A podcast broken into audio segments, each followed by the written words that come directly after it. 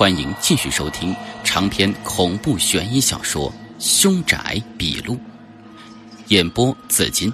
喜欢本故事，别忘了订阅以及打赏一下。借助着微弱的烛光，我看到这房子里家具已经搬离一空，整个客厅是空荡荡的。这种空空的感觉让我很不舒服。除了客厅和厨房是通透的之外，还有两个房间，一间房门开着，另外一间是紧紧的闭着的。不用问，关门的应该就是何巧的房间。廖光明压低声音说：“双喜，你拿着蜡烛，看看客厅里面有没有什么特别的地方和物件。”由于房子很旷。廖光明声音虽然不高，但是听起来很是空灵。廖光明自己举着一根蜡烛，向何巧的房间摸了过去。第一次跟他干活我也不好表现太过胆小，免得被他看不起。我壮大胆子，就按照他的吩咐，举着蜡烛，再顺着客厅墙壁再巡视起来。我不知道廖光明所说的特别是指什么，这个时候也不好多问。客厅里面是空空如也的，本没什么可看的，只是我发现，在其中一面墙上有几道镶嵌在墙里的隔板，平时应该是用来放一些古董摆件之类的，但是现在也都搬空了。我用蜡烛照了照，发现那些隔板上布满了灰尘，显然已经很久没人清扫和打理了。我并没有发现什么，转回身想去找廖光明，可就在我一转身的时候，那种被人窥视的感觉猛然强烈起来，就像是在我身后有一双眼睛盯着我一般。我一哆嗦，下意识转回身，面向那几层隔板。这时候，我注意到。在隔板的最底层一个不起眼的角落里，影影绰绰的有一个拳头大小的物件，隐藏在黑暗之中。直觉告诉我，那双盯着我的眼睛就是他。我把蜡烛照过去，在烛光之下，我看清了，那是一个小摆件。是一只精致的蟾蜍，嘴中含着一枚铜钱。铜钱不知道是什么材质的，身上同样蒙着一层灰尘，但是那一双眼睛却显得格外的有神，正死死的盯着我。我吓了一跳，但是很快就释然了。这是市面上常见的一种招财的金属摆件，并不像什么邪物。也许是何巧的父母搬家的时候不小心遗留下的东西了。烛光掩映之下，我一伸手，将那枚铜钱拿了下来。发现那铜钱有一元钱硬币大小，却比硬币沉多了，甚是压手。看起来像是纯金做成的钱币，如果放到市面上，应该能值不少钱。真不知道这么值钱东西。怎么会被遗弃在这里？我举着蜡烛，正准备去何巧父母的房间看一看，却听到从另外一个方向传来一阵清脆的风铃声，是从何巧的房间传来的。我赶紧顺手将金币揣在裤兜里，来到何巧的房间门口。廖光明已经在里面了，正盯着女孩床头一串风铃看着。那风铃制作的很是精巧，风铃声转瞬即逝，但是更刺激我眼球的却是床上铺着的床单。床单的颜色大红，在烛光的映衬之下。像染满了鲜血一般。看到那血红的床单，我不禁头皮发麻。廖光明看了我一眼，我冲他摇了摇头。金币的事情，我并不打算告诉他。廖光明点点头，指着床单就说：“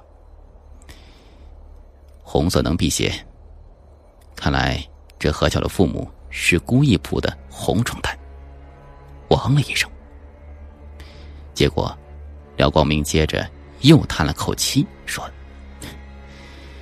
可惜呀，他们只知道一点皮毛。这床单用错地方了。什么意思呀？”我看到廖光明手举蜡烛，眼睛还在不断打量着何巧房间里面的一切。廖光明将蜡烛放到书桌上，就说。红色的确能够辟邪，所以呢，民间流行一些红腰带、红鞋垫之类东西。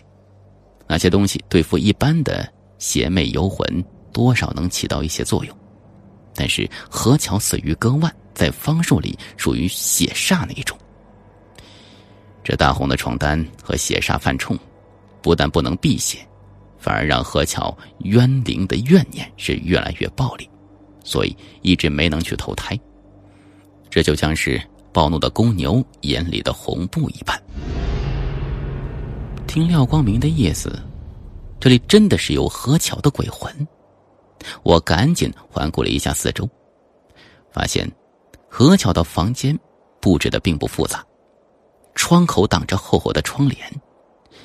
除了这一张床，还有一个书桌，在床对面的墙壁上挂着一张照片，烛光照过去。照片里面的何巧是青春阳光，算得上是一个美少女了，正对着镜头微笑呢。我看到照片里的何巧，想着，这么一个阳光女孩，却有勇气自杀，不免心生寒意。此时，我只想早点离开这里，就说：“光明哥，呃，咱们看也看了，是不是得回去了？”廖光明摆摆手，既来之则安之。我们还没有看到何桥，怎么能回去呢？那那你是说，看看鬼？废话，我得见到是什么鬼，才好想办法破掉凶局啊。对了，双七，你和女孩上过床没有啊？廖光明的问话，差点让我惊掉了下巴。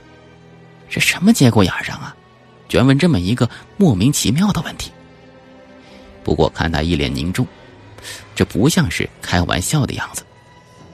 我张口结舌的应了一句：“啊，我我我没有女朋友。”廖光明听了点头，接着做了一个让我意想不到的决定。他居然让我今晚。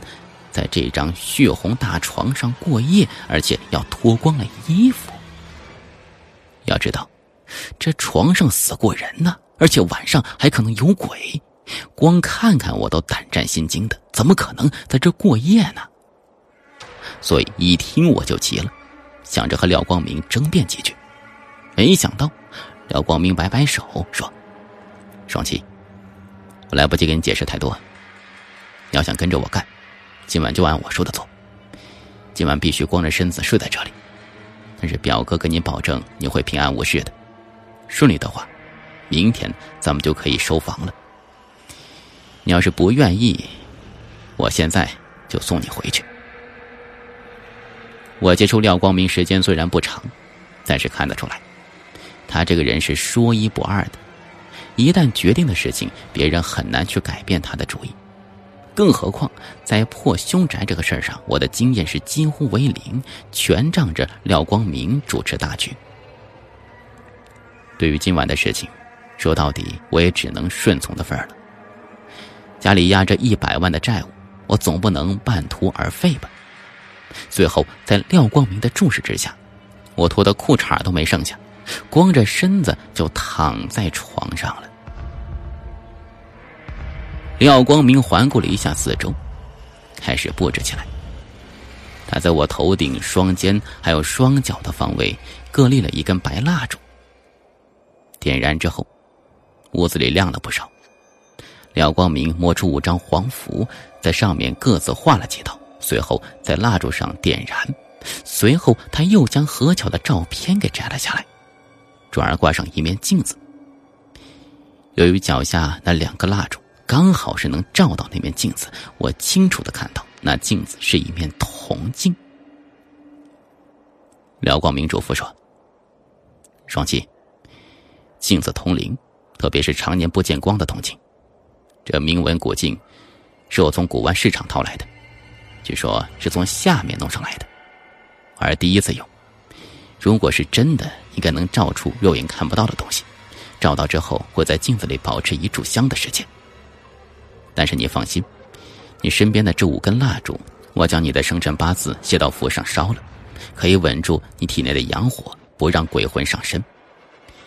等到何桥显形了，我就进来救你。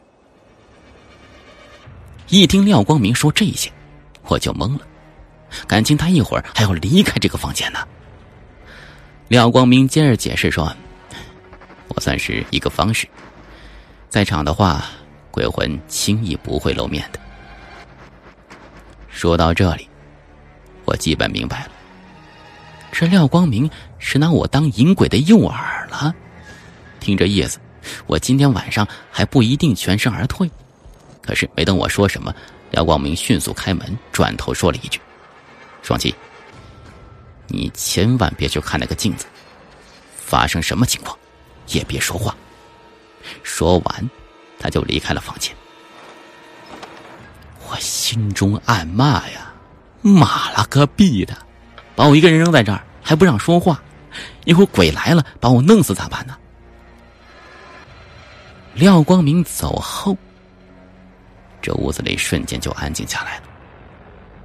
屋子里留着五支白蜡。跳跃的火苗把屋子里的气氛弄得十分的压抑。我光着身子躺在何巧的床上，一动也不敢动，冷汗不住的流着，几乎要把床单给弄湿了。我偷偷估摸着，现在时辰应该快到十一点了。窗外似乎刮起了风，虽然窗户是关着，但是我能感觉到。蜡烛的火苗正在摇晃着，似乎有风吹过去一般。我对面挂着那个铭文古镜，旁边立着何巧的照片，摇曳的烛光把何巧的脸照的是忽明忽暗，那双明亮的眼睛正死死的盯着我，我吓得一闭眼，身体不住的颤抖，不知道。是感觉还是错觉？我的手摸到床单上是黏糊糊的，难道是我流的汗真的把床单弄湿了？我下意识抬起手，却发现我的手上满是血糊一般的东西，很是粘稠。我猛然发现自己睡的这床上满是鲜血，正在滴滴答答的。滴到地板之上。此时我已经惊恐无比了，但是我来不及仔细琢磨，突然脚下两根蜡烛火苗忽的亮了一下，又暗了下来，大有灭掉的趋势。我吓得一哆嗦。这时，挂在床头上方的那串风铃再一次响了起来。可是此时我依然没有感觉到这屋子里有风吹过，那风铃像是无风自鸣，声音清脆。并没有连续发出，更像是有人在敲击一般，一声接着一声。风铃声音虽然不大，但是在这静夜之中，显得格外的突出。原本在这种环境之下，我是铁定睡不着的，但是听着那一声接着一声的风铃。我的脑子也是慢慢的变得昏沉起来。那风铃声响了大概半个多小时，响声间隔的时间也是越来越长，最后不知道什么时候，风铃声停了。而我此时却听到一声轻微的脚步声。开始的时候，我以为是廖光明回来了，但是我并没有看到任何的人影。难道是何巧吗？这是我想，如果是何巧来了，那铭文古镜里一定可以看到的。但是我想到廖光明的告诫，强忍着自己不去看那铜镜。而廖光明在外面，一点动静也没有。我很想爬起来逃走，但是此时身体就像是被钉在床上一般，根本就不听我的使唤。那脚步声还在继续着，我听出来是从床头绕过床尾，来到另外一侧床头，然后再往回绕。也就是说，有一个人在围绕着大床行走，肯定同时也在观察着我。